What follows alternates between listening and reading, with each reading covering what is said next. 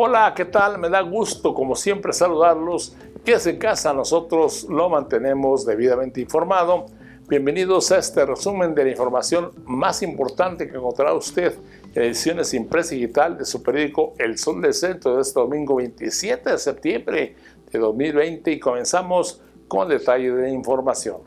Alrededor de 400 colegios particulares podrán abrir sus puertas a partir del jueves de la presente semana, una vez que se terminen de establecer los protocolos sanitarios que les permitan minimizar la posibilidad de contagios por coronavirus, es decir, COVID-19.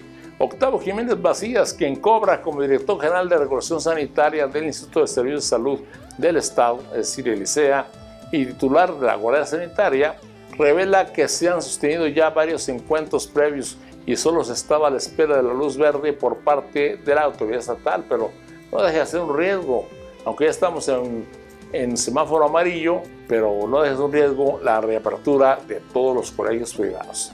Pero es decisión de las autoridades. En más noticias, los más de seis meses de confinamiento derivado de la pandemia por coronavirus, donde especialmente los escolares se han visto obligados a permanecer en casa, desde donde llevan a cabo el seguimiento del ciclo escolar, han derivado en un incremento de 22% de la violencia en el interior de los hogares, no solo en contra de las mujeres, sino también de los propios menores. Estela López Montoya, coordinadora del Centro de Justicia para las Mujeres, dependiente de la Fiscalía General del Estado, advierte que las tensiones en el interior de los hogares son cada vez mayores. La violencia no solamente para las mujeres, también a menores de edad y a la gente adulta mayor. En más noticias, a pesar que la Federación colocó a Aguascalientes en semáforo amarillo, que estará vigente a partir de este lunes 28 de septiembre, el Estado llegó este sábado a su cuarto día consecutivo de registrar 10 muertes diarias a causa del coronavirus, según el reporte oficial del ICEA. Es la décima ocasión que se mantiene esta cifra diaria. En total se acumulan 629 decesos por esta causa en la entidad desde el inicio de la pandemia, 177 de los cuales ocurrieron durante septiembre, mes que registra ya un aumento de 39.16% en la mortalidad.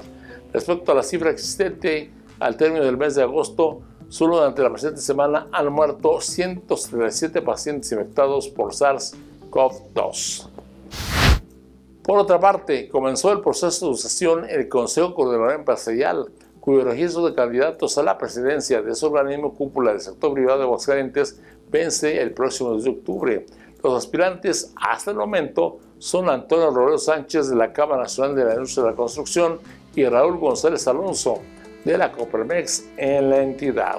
Y en información deportiva, debido a la pandemia que nos agobia y a la misma contingencia sanitaria, el comité organizador ha decidido suspender este año la edición del tradicional Maratón Guadalupano, organizado por el Sol del Centro.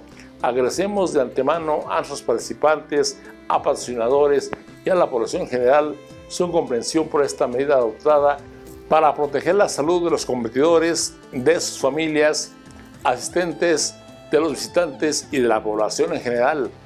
Una disculpa, pero consideramos que es por el bienestar general de la comunidad.